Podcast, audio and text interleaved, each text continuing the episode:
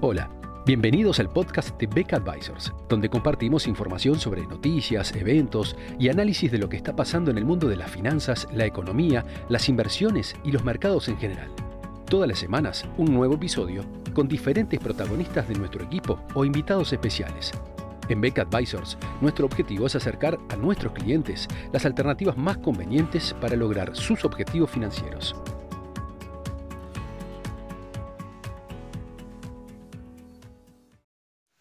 El tema de nuestro análisis de hoy combina eh, la evolución del coronavirus en distintas regiones del mundo,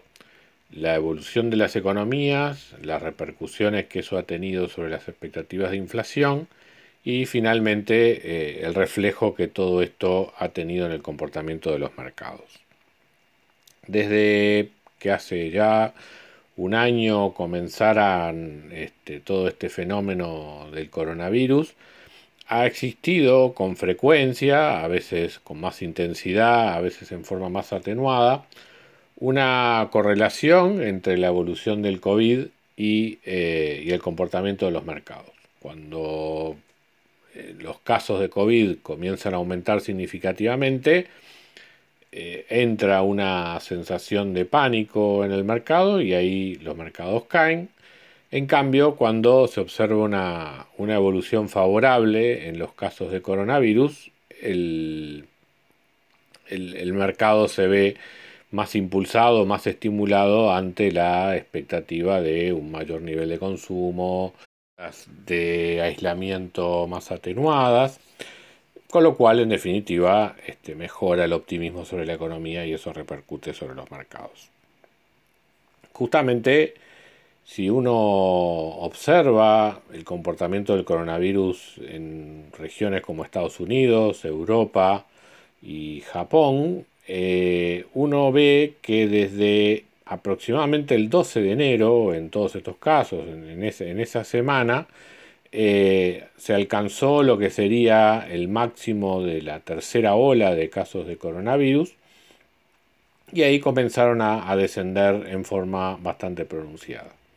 Si eso se debe al efecto del avance de los planes de vacunación o simplemente a una mayor intensidad en las medidas de prevención, es difícil de, evaluar, pero lo cierto es que hay una correlación entre el, movimiento de, coronavirus entre países bastante marcada y que, ya digo,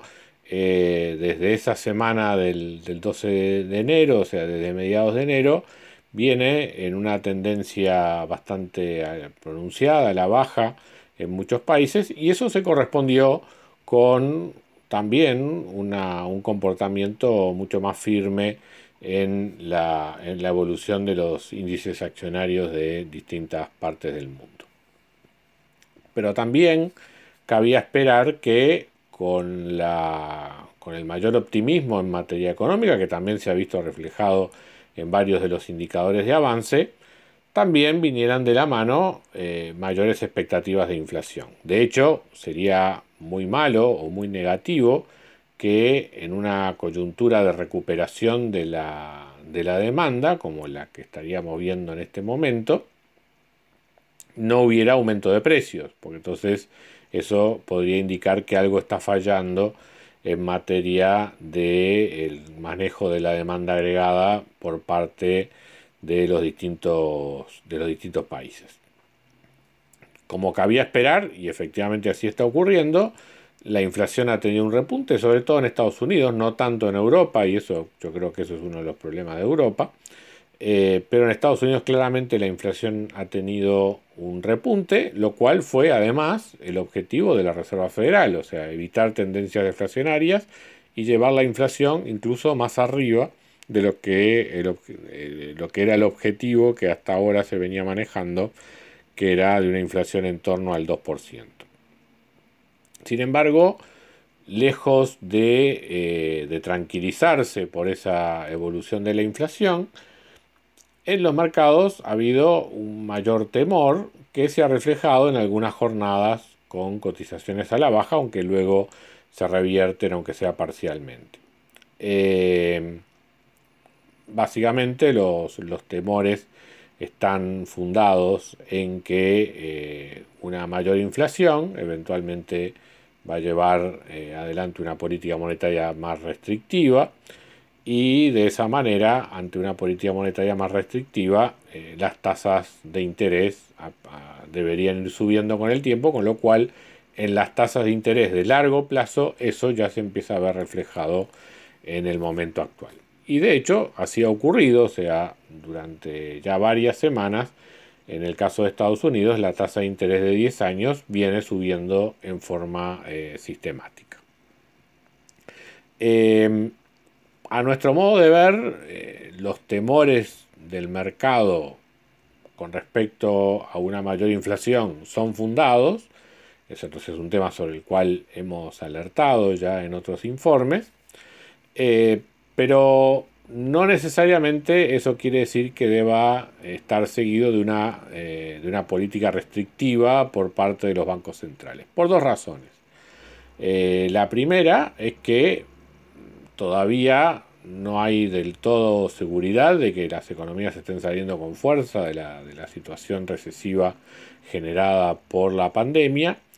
y así de hecho lo han anunciado las autoridades de bancos centrales, todavía están en una instancia eh, de, dar apoyo a la economía desde el punto de vista monetario. Más claro aún es este panorama en Europa, donde además la recuperación económica viene más rezagada. Pero también en Estados Unidos eh, la Reserva Federal ha anunciado que está dispuesta a tolerar una inflación mayor que el 2%, y eso además fue ratificado esta semana en cuanto a que eh, las declaraciones del presidente de la Reserva Federal justamente revelan que no hay una mayor preocupación por parte de la autoridad monetaria norteamericana en cuanto a que la inflación pueda irse de control en, un futuro mediato.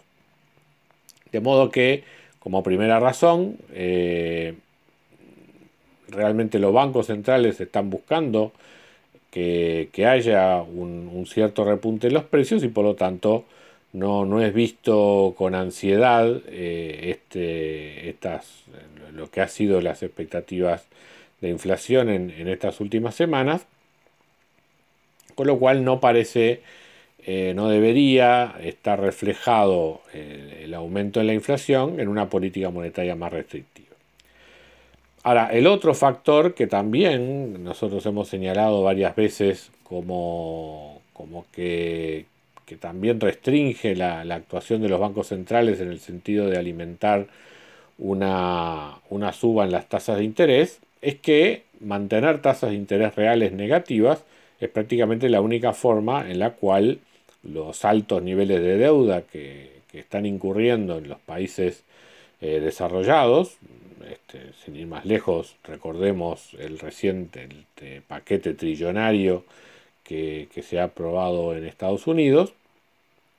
eh, sumado a todas las medidas adoptadas el año pasado. O sea, no hay forma de mantener, de hacer sostenible la deuda pública en Estados Unidos, en, varios países de Europa, eh, sin que las tasas de interés reales estén en cerca de cero o incluso negativas. Por eso, a nuestro modo de ver, eso también va a pesar mucho a la hora de eh, de, que los bancos centrales tomen una decisión en el sentido de aumento de tasas, porque de alguna manera eso, eh, más allá de sus efectos macroeconómicos, también puede afectar la sostenibilidad de la, deuda pública. Por lo tanto, lo que nos quedamos es con la evolución favorable de los casos de coronavirus, que seguramente se afirme en las próximas semanas en la medida que los planes de, vacunación sigan avanzando en distintas partes del mundo. Y en lo que tiene que ver con el temor